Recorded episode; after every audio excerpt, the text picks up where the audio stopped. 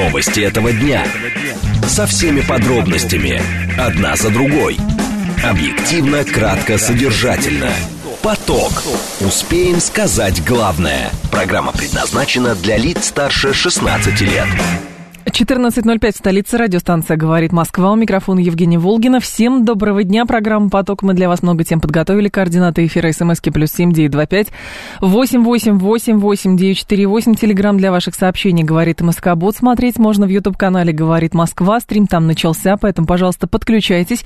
Сейчас движение в движении. Пятибальные пробки, кстати, в Москве. Это удивительно, потому что вроде бы и ясно, и практически даже было солнечно некоторое время назад, осадков нету, но при этом пятибальные пробки. Внутренние и внешние стороны МКАДа, будьте внимательны, между а, Ленинградкой и даже Минским шоссе.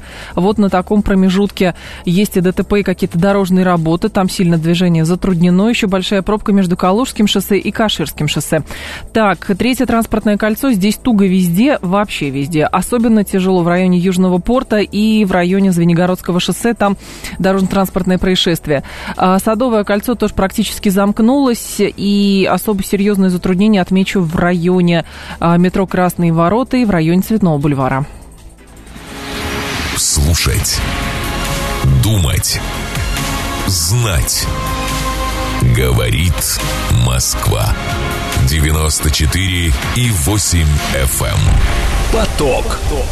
Новости этого дня. Итак, Лукашенко призвал белорусов ментально готовиться к войне. После мы с вами обсудим, что G20, это крупнейший форум экономического сотрудничества, а не площадка для решения геополитических вопросов. Это мнение главы МИДа Китая, когда его э, попросили прокомментировать, будут ли вопросы Украины а на этом саммите обсуждаться. Далее в Госдуме поддержали снятие с продажи книг э, с э, ЛГБТ тематикой. И будем здесь рассуждать обсуждать э, и, точнее, выяснять, все-таки запретили какие-то книги, не запретили эти книги. Э, Все это обсудим. В конце обсудим опросы в ЦИОМа, согласно которому большинство женщин больше всего ценят в мужчинах нравственные качества. В «Волных парнях» Станислав Корякин, политконсультант, автор телеграм-канала «Смыслы и стратегия». Поток. Успеем сказать главное – Итак, Александр Лукашенко назвал небезосновательными опасения о возможной Третьей мировой войны и призвал готовиться к ней ментально и стратегически. Он также заявил о попытках втянуть Минск в противостояние Запада и Востока. А нам война не нужна, поэтому мы должны быть к ней готовы и ментально, и стратегически. Что касается осознания серьезности момента, отбросим все иллюзии о возможности дипломатического урегулирования глобального конфликта, не в силах снять напряжение и международное право, приводит его слова агентство Белта. Лукашенко отметил, отметил тенденцию роста числа горячих точек и возвращения военной силы в число главных аргументов мировых центров решения вопросов. Вступление в НАТО Финляндии, вот-вот Швеция, это очередной этап экспансии на восток. Будут втягивать в альянс Боснию, Герцеговину, Молдавию, Грузию, Сербию. И все это будет по сценарию Украины, считает президент Беларуси. По его словам, Минск хотят всеми правдами и неправдами втянуть в эту войну. Кирилл Кокташ с нами, политолог, доцент кафедры политической теории МГИМО. Кирилл Евгеньевич, здравствуйте. Да, здравствуйте. Скажите, пожалуйста, каковы все-таки признаки именно а, Третьей мировой войны, о которой предупреждает Александр Лукашенко? Ну, понимаете, здесь э, сложно сказать э, в части каких-то конкретных признаков, а в части нагнетания напряженности мы же видим, что Третья мировая, она происходит на уровне достаточно активной подготовки Польши, которая, в общем-то, практически вошла в такой мощный перевооруж... цикл перевооружения. И, в общем-то, если он благополучно завершится, то лет через 5, через 6 она превратится в весьма серьезную военную силу. Мы видим милитаризацию Прибалтики, мы видим милитаризацию и бряцание оружием в Финляндии, которая недавно стала членом НАТО, а с той же Скандинавией, с которой, в общем-то, пытаются каким-то образом их раскочегарить. Ну и самое главное, ведь э, давайте сделаем так. Вот для нас э, заявление, например, НАТО о том, что Россия представляет для него угрозу, угу. и Россия собирается напасть на страну, для нас они звучат, в общем-то, несколько странно, да, то есть мы-то про себя точно знаем, что мы не собираемся, да, то есть на, нам, и так, нам и так достаточно дорого входит то, что есть. Угу. А, но если поставить себя на их место, то логика становится понятной. Они настолько нагадили, они сделали столько подлостей, что, в общем-то, предположить, что им придут после этого бить морду, просто невозможно. Ну, то есть они заранее пытаются себя обезопасить, или все-таки они, они заранее... объясняют мнимой российской угрозой, как раз объясняют для себя лично а, необходимость они... расширения альянса? Да. То есть они тем самым провоцируют ситуацию повышенной опасности. Ну, то есть они знают, э, где они сделали такие подлости и гадости. Угу. Они пытаются, собственно говоря, они уверены, что мы думаем точно так же, как они. Соответственно, мы э, придем э, им выставлять счет и их наказывать. И они к этому готовятся. И пытаются, по крайней мере, готовиться. В общем, НАТО ровно этот месседж транслирует.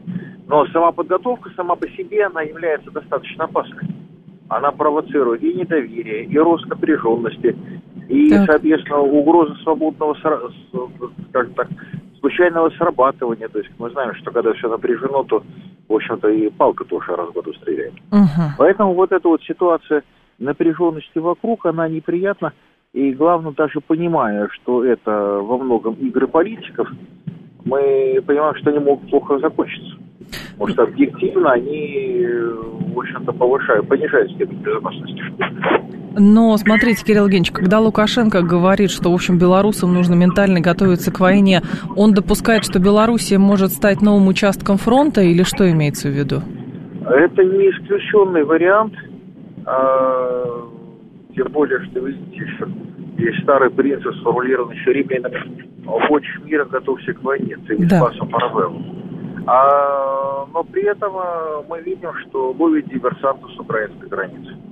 Мы видим, и это только те, которых публично сообщили. Мы видим, что там, а, соответственно, крайне недружественно ведет себя а, польская элита. Мы понимаем, угу. что им нужно каким-то образом утилизировать а, тех беглых, которые туда сбежали. В том числе э, утилизировать, возможно, под военный сценарий. То есть ситуация, когда вокруг э, все нестабильно, а в Беларуси, в общем-то, живет в своей мирной реальности, она, в общем-то, она ограничена во времени. И понятно, что чем быстрее будет осознана реальная степень, то, собственно говоря, о чем говорил Лукашенко, тем, э, чем быстрее будет трезвый взгляд на вещи, тем, в общем-то, спокойнее может все это обойтись. Но а спокойно, трезво, что имеется в виду? То есть это обращение действительно к обществу укра... э, белорусскому, оно каким-то образом не так настроено или что? Ну, нет, да, ну, во-первых, понятно, что выбор. Угу. И понятно, что должна, в общем-то, то есть консолидация, в общем-то, есть достаточно знаковая, точно так же, как и в России, в общем-то, крайне важно, в общем-то, и под выборы, и в ходе предвыборной кампании – в общем-то, и власти получить обратную связь от общества, и общество понимать, как оно работает. То есть вот это вот а, выстраивание вот этой предвыборной коммуникации, понятно, что мы можем списать немножко на предвыборный жанр, но только немного. Оно, естественно, диктует свои, свою прагматику, свои приоритеты. Но если мы будем говорить про общую ситуацию, ну, словили сегодня скажем так, спецслужбы благополучно диверсантов. Да. Да, это замечательно хорошо получилось сделать. А в следующий раз этих усилий может не хватить. Кого-то могут просмотреть, что-то может проскочить. Угу. И здесь возникает только один вариант, что либо есть опора на общество, когда, в общем-то, подобные элементы, подобные действия обществом э, будут встречаться откровенно враждебно и их будут сдавать, грубо говоря, то есть власть получит добровольного союзника в лице общества, либо другой негативный сценарий, когда их будут не замечать. И, в общем-то, спецслужбы оказываются, в общем-то, в таком без опоры на общественных поддержек. Это тоже очень важный фактор, Но... который, естественно, повышает ага. безопасность. Кирилл Евгеньевич, а есть вариант а, попыток а, избежать большого столкновения в последний момент? Ну, понимаете, что делают? Никто из западных игроков не планирует большое столкновение. Ага. Оно вообще все планировалось э, малой кровью, да, то есть э, тот же Запад, например, там, исходя из э, украинской истории, исходил из того, что он сыграет э, там цепляющие игры, в game, угу. то есть это игра американских подростков, когда там разгонялись на машинах лоб в лоб, ну и кто первый свернет, тот цыпленок, тот чипит. Так. так вот, э, там было абсолютно уверен, что Россия свернет, что ее получится, в общем-то, в очередной раз отойдет в сторону и не будет выступать, что все будет так, как скажет НАТО и как скажет Соединенные Штаты. Тот вариант, что Россия не свернула, уже для них является шоком. Но при этом они уверены, что, ну, не получилось раз, получится два. Они-то играют ровно в эту игру, когда, в общем берут на тот самый, на разгон, берут, ну, не на понт, но, на, по крайней мере, они уверены, что мы свернем, потому что за ними стоит вот этот базовый мировой порядок. И они на uh-huh. все, в общем-то, понятно, что у них игра в расчете на то, что мы где-то сдадим, а, где-то струсим, где-то отойдем, не потому что мы это делаем, а потому что, наверное, так бы поступили они.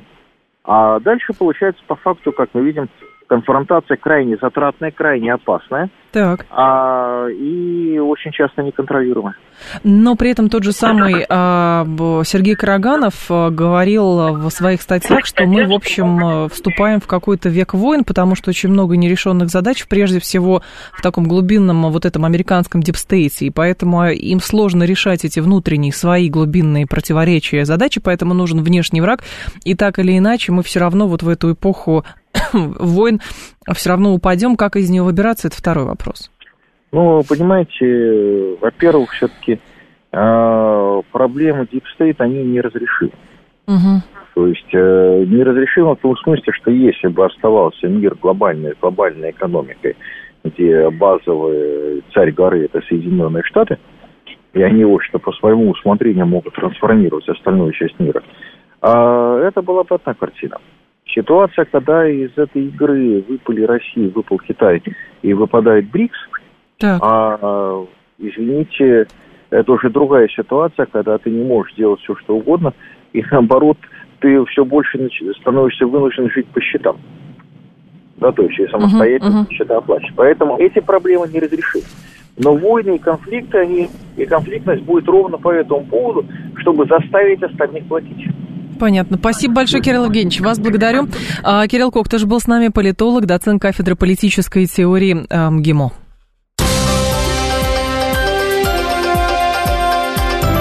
Внимание! Говорит Москва. 94 и 8 FM. Эм. Поток. Успеем сказать главное – группа 20, крупнейший форум экономического сотрудничества, а не площадка для решения геополитических вопросов. Такое заявление сделала на брифинге официальный представитель МИДа Китая Мао Нин, комментируя сообщение российского дипведомства о том, что включение в повестку G20 украинской темы деструктивно для объединения. Консенсус э, Большой Двадцатки состоит в том, что данное объединение – крупнейший форум международного экономического сотрудничества, а не платформа для решения геополитических вопросов и вопросов безопасности, отмечает а, дипломат. На форум 20 отправился министр министр иностранных дел России Сергей Лавров, он тоже делал а, ряд заявлений. Он говорит, в частности, что курс Вашингтона по итогам выборов президента США вряд ли изменится в отношении Москвы, но Россия готова работать с любым американским лидером. Тимофей Бардачев с нами, программный директор Международного дискуссионного клуба «Валдай», член РСМД и доктор политических наук. Тимофей Вячеславович, здравствуйте. Здравствуйте. Скажите, пожалуйста, какие возможности у России есть на большой двадцатке сейчас? Ну, э, зависит от того, что Россия хочет, да, на большой двадцатке. Так. Насколько я понимаю, на протяжении всего существования этого формата Россия ничего не хочет для себя лично. Да? Россия хочет того, чтобы укреплялся международный порядок, э, который основан не на западных правилах, а на международном праве угу. и на многосторонности без диктата. Вот, большая двадцатка, пока она существует, пока она еще Запад не, не угробил окончательно, она является одним из инструментов формирования такого международного порядка. Поэтому э, задачи России, они являются в этом в отношении данного института в первую очередь стратегическими. А второе, чего хочет Россия, Россия хочет того, чтобы этот мир был более справедливым, э, и э, чтобы программы развития, программы, программы поддержки развивающихся стран, бедных стран, да, они распределялись на более справедливой основе.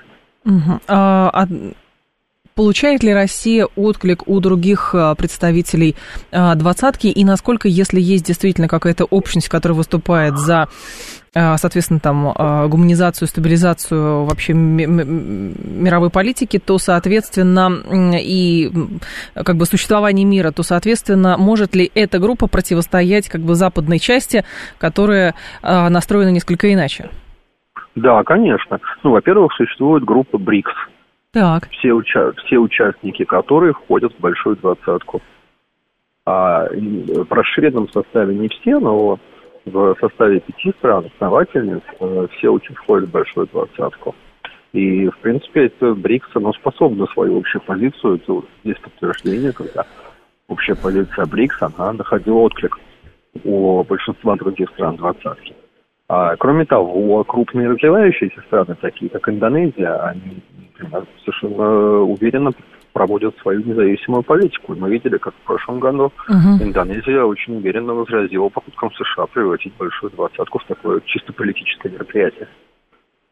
Но вот из тех заявлений, которые делает Лавров, любопытное следующее. Он призывает страны двадцатки взять на себя обязательство не использовать экономику как оружие. Но, как мы знаем, экономику как оружие, в принципе, используют э, страны Запада в данный момент в отношении России и ряда еще других стран. Поэтому, ну, к ним такое воззвание, а, оно будет иметь какой-то успех? А, я не думаю, что это воззвание, что это инициатива, она обращена к странам Запада. Угу. Ну, с американцами и европейцами, в принципе, все понятно. Да? Вопрос состоит в том, что все остальные страны мира а, постепенно идут к консолидации того, что это неприемлемо. И тем самым, рано или поздно, западникам придется мириться с нашей общей позицией.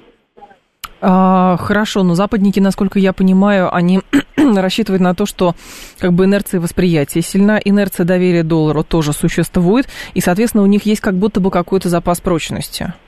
Ну, конечно, есть. Он серьезный, никто без борьбы сдаваться не собирается. Так. Никаких, чуд... Никаких чудес в течение ночи а, нас не ожидает. Но мы должны э, смотреть, так скажем, на окружающий мир и на международную политику, как взрослые люди, угу. а не дети. Не дети, ждущие, что какое-то чудо произойдет, и все будет хорошо.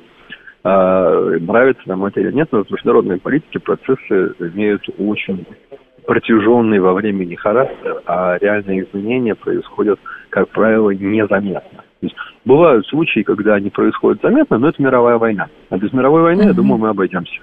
А, Тимофей Александрович, еще любопытный момент. На протяжении двух лет мы видели, что тема Украины а, появлялась в повестке многих форумов а, международных, даже если да. они напрямую не связаны с геополитикой. Тут да. Лавров говорит по понятным причинам, и китайцы говорят, что, в общем, не нужно здесь смешивать Украину, геополитику, экономику. Группа 20 не ради Украины собирается. С чем можно связать все-таки, ну, я так понимаю, резко изменившееся отношение а, ряда стран к тому, что Украина пытается внедряться в любую в повестку любого форума? Ну, так скажем, западники, они как и пытались, так и продолжают пытаться использовать любой международный форум в своих э, внешнеполитических, узких внешнеполитических целях. Это вообще в их обыкновении происходит. В Организации Объединенных Наций, в ОБСЕ, абсолютно везде, в любой международной организацию американцы и европейцы видят как инструмент своей внешней политики. Ну, у них вот так психология внешнеполитическая устроена, с этим ничего не поделаешь. Uh-huh. Вот. А, на первом этапе, в течение, наверное, первого года, может быть, э, чуть меньше, чуть больше острого кризиса вокруг Украины, то есть после завершения февраля 22 года, начала специальной военной операции, другие страны мира, им было это интересно, потому что они рассчитывали на то, что будет возможен результат путем как бы, компромисса, что западники и их киевские э, подопечные пойдут на серьезные переговоры, что там, а что они все это говорят всерьез. Но за прошедшие два года в мире все убедились, что западники никаких переговоров всерьез говорить не собираются. И поэтому просто это того неинтересно, зачем слушать им одно и то же. Совсем никак. Хорошо, а логика Запада сейчас а, в чем состоит? Если а, у них же будут какие-то варианты, понимая, что тема Украины сейчас другими странами а, не сводится? Но они будут все равно бить в эту точку, потому что, потому что они борются. Да, это их борьба. Ну, я это их борьба, которую, да. они, которую они ведут, и они будут ее вести до тех пор, пока не поймут, что их усилия совершенно бессмысленны. А когда это произойдет, мы, мы это, наверное, заметим. Ну вот, но в этот раз точно не произойдет. Смотрите, МИД России говорит, что Россия хочет наладить партнерство с Большой Двадцаткой для укрепления голоса стран глобального Юга и Востока. Да. Может ли так да. статься, что Россия хочет, по сути, стать центром вот этого объединения глобального Юга и Востока? Нет, я так не думаю. Почему? Во-первых, э, ну, потому что российская политика, она вообще не направлена на то, чтобы стать центром, лидером, как вот американцы любят говорить, да, мы лидеры. Ну, российская внешняя политика, она в ее основе находится равноправие и учет интересов тех так. участников процесса в равной степени. Поэтому я не думаю, что Россия хочет стать лидером или центром чего-нибудь. Советский Союз уже пытался стать центром. Ничего хорошего нам не дало. То есть мы действительно э, здесь допускаем многополярность, как вот есть Абсолютно. центр силы это мы... Россия, центр силы ЮАР, центр силы Китай и так далее. Мы из этого исходим, что с, современный мир, он настолько разнообразен, что он должен быть многополярным и равноправным, конечно. Но это не входит в противоречие, например, с какими-то региональными державами, которые а, преследуют свои национальные проекты, как то а, турки с Великим Тураном, китайцы тоже один пояс, один путь. Они же здесь пытаются, насколько я понимаю, стать неким центром. Ну, понимаете, дело в том, что Великий Туран, он существует только в голове журналистов и экзальтированных читательниц э, там, интернета. А Эрдогана, я думал, Эрдоган тоже об этом думает, нет? Нет, э, когда Эрдоган об этом говорит, он, он ничего про это не делает, да? вот, а все остальные начинают это обсуждать. Интересно, Но практически, так. Практически никакой деятельности э, здесь там не происходит. Если говорить про китайскую инициативу поиска и пути, это международная инициатива в сфере торговли, угу. логистики, и а, создание цепочек добавленной стоимости. Меньше всего происходит создание цепочек добавленной стоимости, больше всего в международной торговле и логистике, слава богу. Вот все. Никаких организаций, никаких политических, политических координаций мы за 10 лет, 11 лет как появилась да, инициатива по да. пути, мы пока ничего не увидели. Союзников у Китая как не было, так и нет.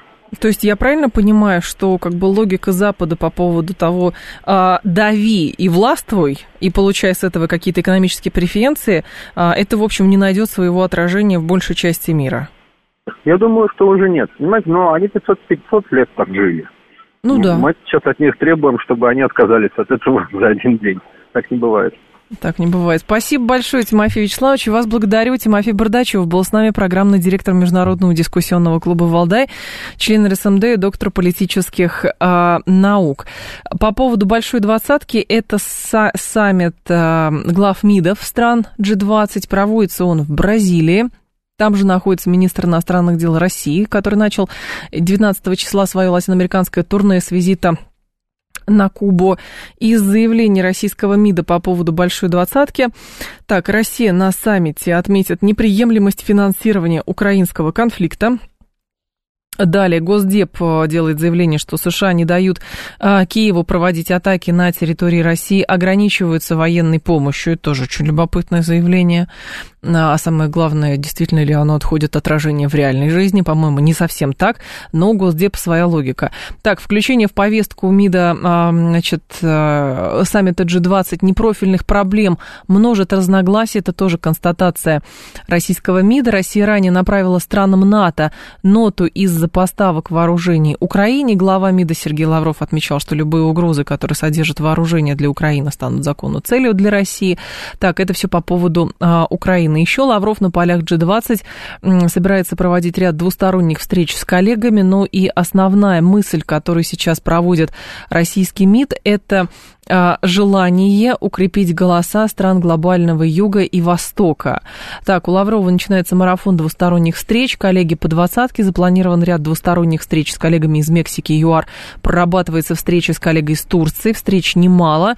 А, с министром иностранных дел Бразилии. В том числе будет встреча с главами МИДа Египта и Боливии. А, добавила Захарова, что затем будут основные мероприятия по линии G20, которые состоятся 20 22 февраля. Но, как вы слышали мнение Тимофея Бардачева, Россия для себя не делает цель э, становиться неким центром объединения глобального юга, глобального Востока. Речь идет, э, как это, о равноправном сотрудничестве без политического давления. Сейчас будет информационный выпуск, и потом мы с вами к следующим темам перейдем. Новости этого дня. Со всеми подробностями. Одна за другой. Объективно, кратко, содержательно. Поток. Успеем сказать главное. 14.37 в столице. Радиостанция «Говорит Москва», 94.8. Микрофон Евгения Волгина. Мы с вами продолжаем. Смотрите, развивается эта история с якобы неким списком а, книг, известных и не очень известных, которые нужно изымать из продажи, потому что там есть пропаганда ЛГБТ, а ЛГБТ, как известно, признано в России экстремистским международным движением и запрещено. Так вот, Значит, в Государственной Думе поддержали снятие с продажи книг с ЛГБТ-тематикой. На маркетплейсах их можно купить, купить кто угодно, включая детей. При этом список не считается официальным документом для всех. Это корпоративная общественная инициатива.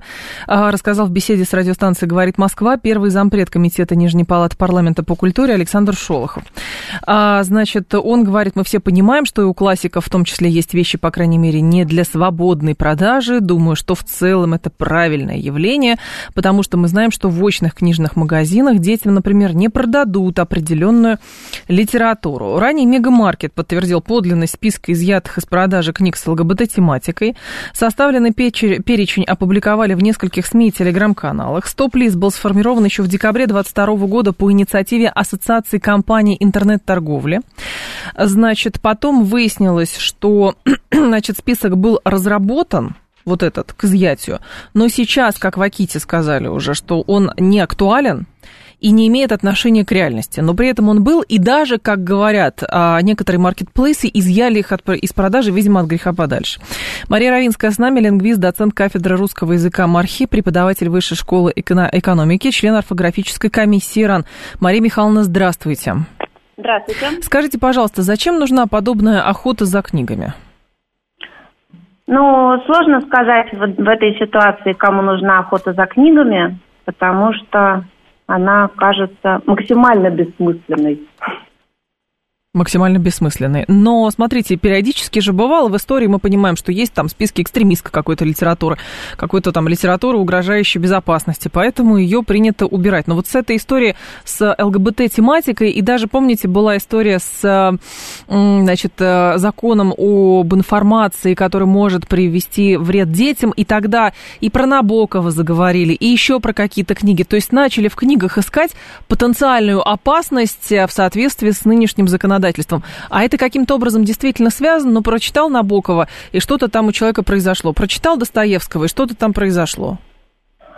Знаете, тут много разных сюжетов можно да. из этого вынимать, но да. если бы это было так, как вы говорите, прочитал книжку и вдруг стал другим человеком, то наша преподавательская задача была бы гораздо проще, чем она есть.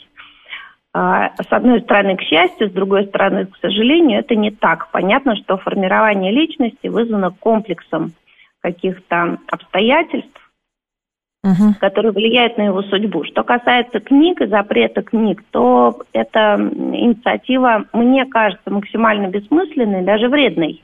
Так. Но а, как все-таки, Мария Михайловна, вот если есть некие люди, которые, ну, видимо, за все хорошее против всего плохого, прочитали, наверное, книги, что-то там увидели, какое-то подозрение у них возникло, и вот она говорит, а давайте не будем читать. Возникает тогда вопрос, а не встаем ли мы или педагогическое сообщество не встает ли а, перед ним задача обучать, а, как это называется, правильно читать книги, а может быть даже эти книги защищать перед каким-то экспертным или активистским сообществом, которое говорит, а как бы что не вышло? Ну, знаете, если говорить о книгах, а в этот список, про который, который вы упомянули, угу. по-моему, содержит имена Оскар Вальда, мною нежно любимого и Достоевского даже. Да, да. И прочих других. Если говорить о вреде плохого, так сказать, в больших узорных кавычках чтения, то так. тут скорее надо выбирать действительно плохо написанные книги, коих сейчас в современном мире тоже некоторое количество существует. Если мы говорим о классиках прошлого, угу. то э, давай... Алло, да? Классики прошлого. Угу.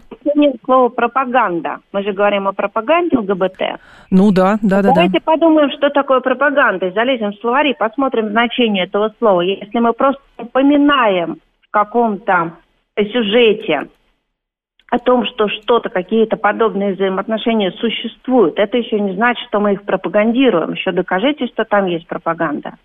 Это угу. отдельная проблема. И отдельная, конечно, история вообще с запретом книг и запретом чтения, но я думаю, что молодежь хихикнет просто в ответ, потому что, во-первых, все, что необходимо, доступно, весь Достоевский есть в интернете, то есть все, сто процентов полное собрание сочинений. И это невозможно изъять. А во-вторых, мы много говорим о том, что мы побуждаем наших людей читать и пропагандируем среди них чтение, при этом угу. мы э, при малейшей, как нам кажется, опасности, опасности иллюзорной, я на этом настаиваю в данном случае, мы так. бежим запрещать в первую очередь книги. Но, с другой стороны, может быть, это сделает сладким запретный плод. То есть возникнет эффект Стрейзен, и все резко ну, по по побегут да, читать Оскара Уайлда и искать, где же там на самом деле это было.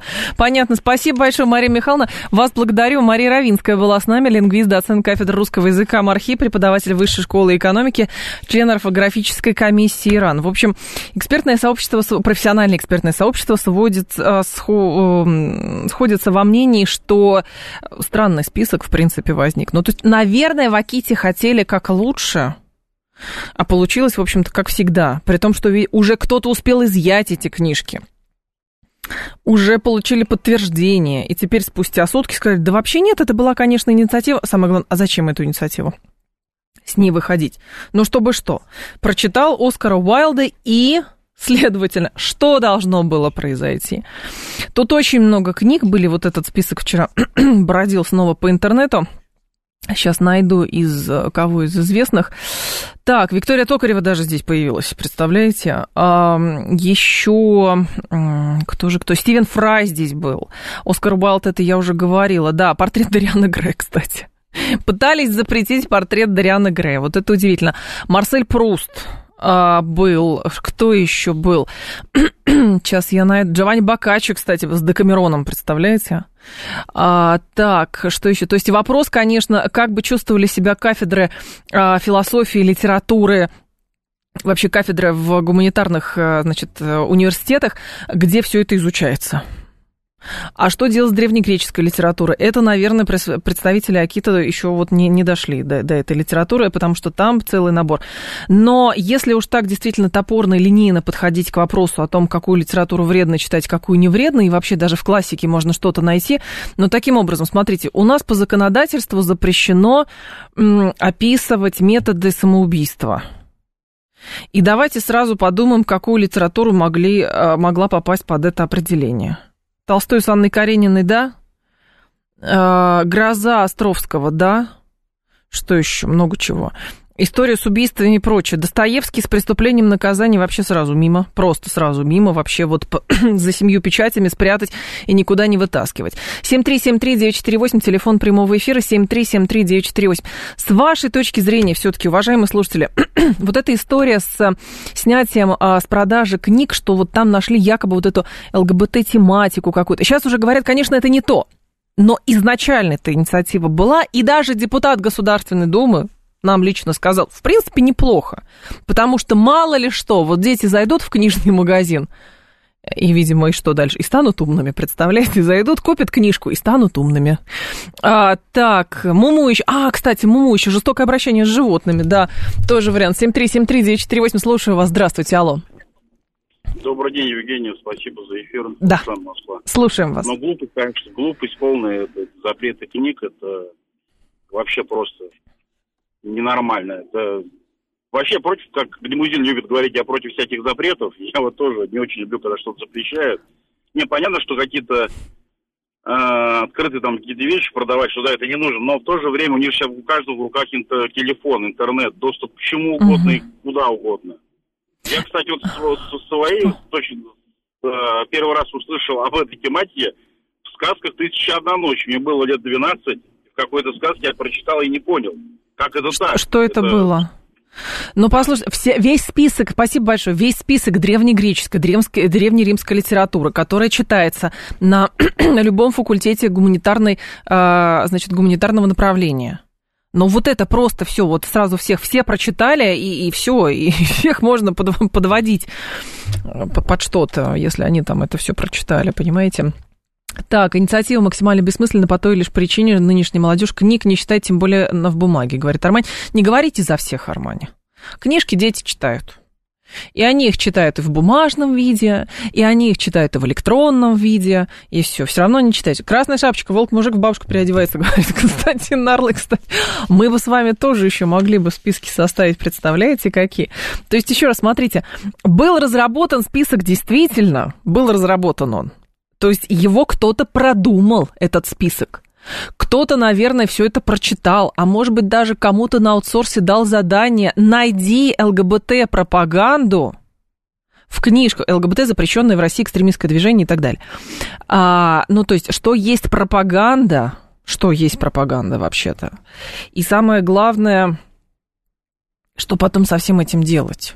Ну что потом со всем этим делать? И тогда что читать? Потому что в любой книжке, в любой, особенно а, в книжке, где какая-то драма разворачивается, где какие-то вечные противоречия, еще что-то, все прям вот на, на разрыв, прям жилы тянут из души, в любой книжке можно найти, видимо, что-то, что кому-то по а, покажется подозрительным, и поэтому на всякий случай лучше не читать. А что тогда читать? Ну что тогда читать? Бесов Достоевского, там еще кто-то найдет. Э, идиотов Достоевского, там вообще тоже клиника полная, э, весь набор вообще можно чего угодно найти. 7373948, телефон прямой эфир. Александр Сергеевич Пушкин, кстати, любовная лирика ранее. Это же вообще полный разврат, кстати. Здравствуйте, алло. Добрый день, Леонид. Москва. Да, Леонид, пожалуйста. Вы знаете, я хочу предыдущему слушателю напомнить слова Уинстона Леонарда Спенсера Черчилля, который сказал, что тот, кто в юности не был либералом, у того нет сердца, а тот, кто с возрастом не стал консерватором, у того что? нет ума. Так. Потому что я против всяких запретов. Ну, давайте Майнкамп вернем в библиотеку. Нет, нет, нет, ни в коем случае. Запрещенная книга, нет, нет. Да, или ваххабитскую литературу. Нет, да? не ваххабитскую нельзя, конечно, нет. Да. И ну что вот, тогда? Поэтому не, подождите, тогда... вы с э, литературой, которая откровенно экстремистская и так далее, но вы увязываете по Т. Дриана Грея, то есть вы ставите условно запретные кни... запрещенные книги Гитлера и Дриана Грея, а, значит, э, вот в, один ряд, по вашей вы логике. Дело? А, это не моя логика, это логика любого государства, которое защищает свои интересы. Да, эти книги могут оказаться в одном ряду по одной простой причине, по потому что я объясню почему. Потому да. что государство защищает свои интересы. Ну, так. понятно, интерес государства это размножение населения.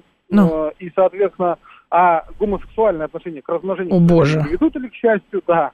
И поэтому государство должно с этим бороться. А вы читали да, портрет Дрианы Грея? Просто вот по, по... Разумеется. Вы читали Я портрет Дрианы Грея? Все, спасибо. Я на всякий случай спросил. Я на всякий случай спросил. Ну, таким образом вообще книги читать не надо, товарищ. Ну, просто вообще читать не надо. Фольклор никакой читать не надо, ничего. А то мало ли что, мало ли что, где можно найти. Ну, правда. Так, а, допустим, книги, учебники, это другое. А сейчас запретят, потом вам список дадут, что читать. Не волнуйтесь, пока смотрите ток-шоу по вечерам, говорит а, Александр. Даже в Денискиных рассказах можно найти нарушение новых запретов. Там дети такое творят, говорит Костя из Митина. В общем, товарищ, пока не запрещено, надо, надо срочно читать, чтобы успеть просветиться. Но не в плане какой-то ужасной пропаганды и каких-то непотребств а просто потому, что красивый, хороший язык, литературы много. Понятно, даже если бы это изъяли, можно было бы читать что-то другое, но по факту тенденция крайне странная, и, может быть, действительно кто-то где-то перегнул.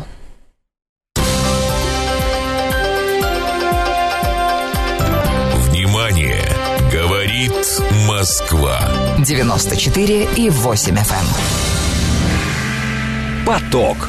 Успеем сказать главное. А теперь я вам э, сама почитаю, кстати, то, что не запрещено, а разрешено. Опросы в ЦИОМа даже поощряются.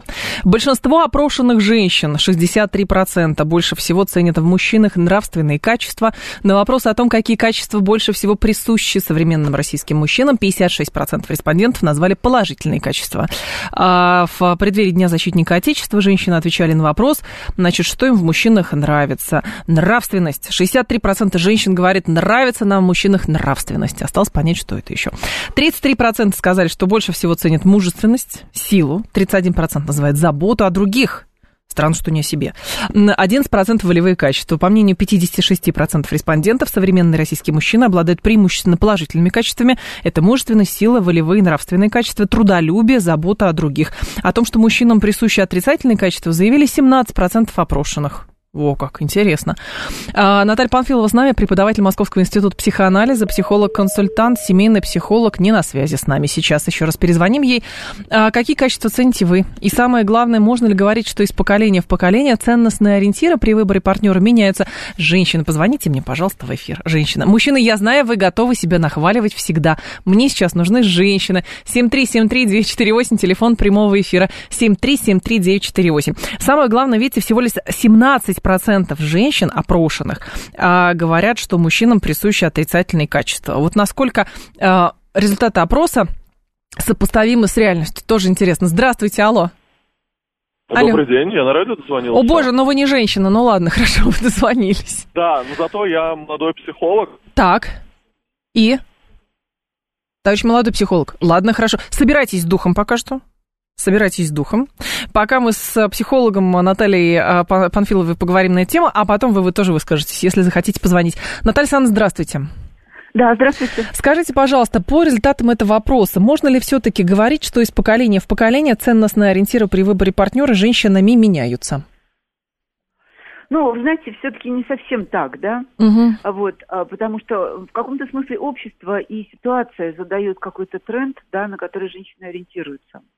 Вот, и мне кажется, что сейчас вот мужественность, ну, героизм, да, ну, какая-то вот... Э, все, что в мужчине отвечает за безопасность, вот это для женщины становится очень привлекательно. Потому что в общем и целом такая ситуация в мире небезопасная. Вот, и, соответственно, женщины очень быстро на это реагируют а, и разворачиваются в эту сторону и начинают это ценить. Но безопасность ну, здесь, да, безопасность это что? Вот в данном случае что женщина вкладывает в понятие безопасности, когда говорит, вот нужен, у меня есть такие-то такие критерии по выбору, соответственно, мужчины. Хочу вот такого такого безопасного, а он какой безопасный? Угу. Ну, не мужчина да. безопасный, а мужчина, который отвечает за безопасность. А, так. Который как бы может женщину защитить, который может ее как-то успокоить, сказать, что все будет хорошо, там, я за тебя отвечаю, а я отвечаю за наших там будущих или настоящих детей. Вот, то есть тогда, когда женщине страшно, тогда, когда она чувствует, что вокруг нее все небезопасно, вот тогда она начинает ценить мужчине вот эти качества, да, угу. возможность а, обеспечить ей это. Вот, поэтому вот мне кажется, что сейчас вот такая ситуация, когда вот это выходит на первый план, и то, то, что женщины так ответили, отреагировали, оно вполне себе укладывается. А когда женщины это... в, в большинстве своем говорят, что вот нравственные качества, а нравственные качества мужчины это какие качества? Ну, нравственное качество это тоже отчасти про безопасность, да, а, потому что не думаю, что женщинам когда-то в какие-то времена нравились предатели, потому что раз мужчина может предать, я не знаю, там, страну, родину, а, свой народ, город, значит, он может предать и женщину. То есть предал ну, жену, предаст и родину, ну, примерно так. Да, да, да. И на самом деле Предал. женщина тоже наблюдает за этим мужчиной. И когда он мечется, когда он не знает вообще, как ему на что реагировать, она думает, о, вот этот вот при определенных обстоятельствах и меня кинет, и даже вообще просто классно. Ага. На... Женщине небезопасно. Но вы же знаете, что женщина очень часто в такую ловушку попадает, что ну это он с другими такой, со мной это он будет другим, я его изменю. Он со мной изменится да, рядом. Да. Да, вот, к сожалению, вот, но это про другое. Это как раз вот про нашу плоть, которую мы пашем. Да. Потому что у мужчины, э, у него такая есть иллюзия, ну, то есть ловушка для мужчины, это что моя женщина никогда не изменится. Ни внешне, ни внутренне, вообще никогда. Вот она вот, как я на ней женился в 20 лет, так она и будет до 100 лет вот точно такой же. Она а меняется. у женщины с точностью наоборот – то есть женщина что-то выделила в мужчине, то есть что-то, вот он ей понравился, он такой красавец вообще, угу. высокий, там блондин, брюнет, не знаю, с огромными глазами. Все, она влюбилась. Так. Вот, и она говорит, все остальное я как-нибудь подкорректирую. Или ради меня он изменится. Он-то изменится. Вот это, это иллюзия. Да, это иллюзия, потому что надо исходить из того, что есть сейчас. Может измениться, а может и нет. Спасибо большое, Наталья Александровна. Вас благодарю. Благодарю вас. А Наталья Панфилова была с нами, преподаватель Московского института психоанализа, психолог, консультант и семейный психолог. Давайте с вами на эту тему поговорим. 7373-948, телефон прямого эфира. Так, безопасный мужчина, который, скорее всего, отдает всю зарплату полностью, не пьет, но это бонус, говорит Александр. Елена говорит, тот, который обеспечивает финансовую и физическую безопасность, добрый и щедрый. Ну, то есть какой-то краснокнижный. Видимо, так. 7373948, телефон прямого эфира. Про нравственность заговорили, говорит 711, и сильно удивлен. А, так, 10 заповедей Божьих, 7 смертных грехов, говорит Георгий. Ну, прям по списку можно. Вот прям по списку выписать все на бумажечку и искать. 7373948, телефон прямого эфира. Ваши изменились ли ориентиры при выборе партнера при выборе мужчины. 7373948, телефон прямой эфир. Э, женщины, позвоните, пожалуйста. Дядя Вася тут убеждает всех, что женщины просто боятся звонить в эфир. ну что же, мне за всех отдуваться? Нет, конечно. 7373948, телефон прямого эфира по коду 8495. А, давайте тогда я по-другому поставлю вопрос. Товарищи мужчины, позвоните, пожалуйста, и расскажите, как вы считаете, какие ценности, а, какие качества в вас ценят женщины? И какие качества свои вы готовы вот демонстрировать, то есть какой вы, за что вас любят, вы вот так считаете? А, то есть какие вы? 7373948, телефон прямого эфира. Когда во время ссоры пойдет таки борти, бортировать, видимо, колесо, чтобы она таки доехала до маникюра, говорит Катя. А еще 63% это обеспеченных женщин ищут нравственность, э, говорит Константин Нарлый. В смысле, а если она финансово не обеспечена, то что, она ищет безнравственность? Я не понимаю. Здрасте, слушаю вас, алло.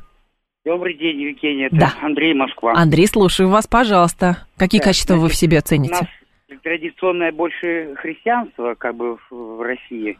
Ну, мусульманство. Что-то вы издалека начали. Так. Вот. И в Библии сказано, что... Да давайте про мирское, жене, боже мой, давайте про мирское, глава, пожалуйста. А это как раз и есть. Жене глава муж, мужу глава Христос, а Христу глава Бог. То есть, если человек богобоязненный, муж, то он будет все делать. Вы какие качества в себе культивируете, что женщинам нравится? Ну, чувство юмора, э, как бы не опускать руки, не сидеть сложа руки, если даже проблемы возникают. Ну, конечно же, нежность и любовь, вот, и внимание. Вот, какой вы трогательный человек, прекрасно. А еще Георгий говорит, деньги так, день, что деньги? В смысле, вы в себе такое качество культивируете, деньги, чтобы женщинам нравиться? Кстати, не, не самый плохой вариант.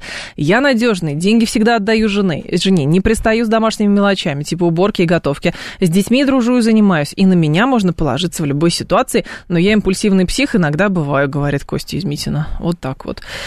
Я умный, красивый, сильный и скромный, говорит Дэн. А, вы знаете, я ценю в людях честность и откровенность. Вот честно, Дэн, вы прям запали мне в сердечко, я могу сказать. Живем пять лет, мне почти 50, а ей чуть больше 50. Говорит, что со мной научилась смеяться, говорит демонтажер Амич. Вот как, интересно. Меня супруга почти 30 лет меняет, а я ее. В общем-таки до развода недалеко, говорит Трефит Тракс. Но вы же друг другу как-то притерлись, вы меняете ее, она меняет вас, и все. А так, понимаете, разведетесь и пойдете кого-то другого сходу менять. Он скажет, зачем мне это надо? Вы же постепенно все делали, это же эволюционный процесс, понимаете, а не революционный. А, все, оставляю на вашей совести ваши качества. А, новости мы продолжим.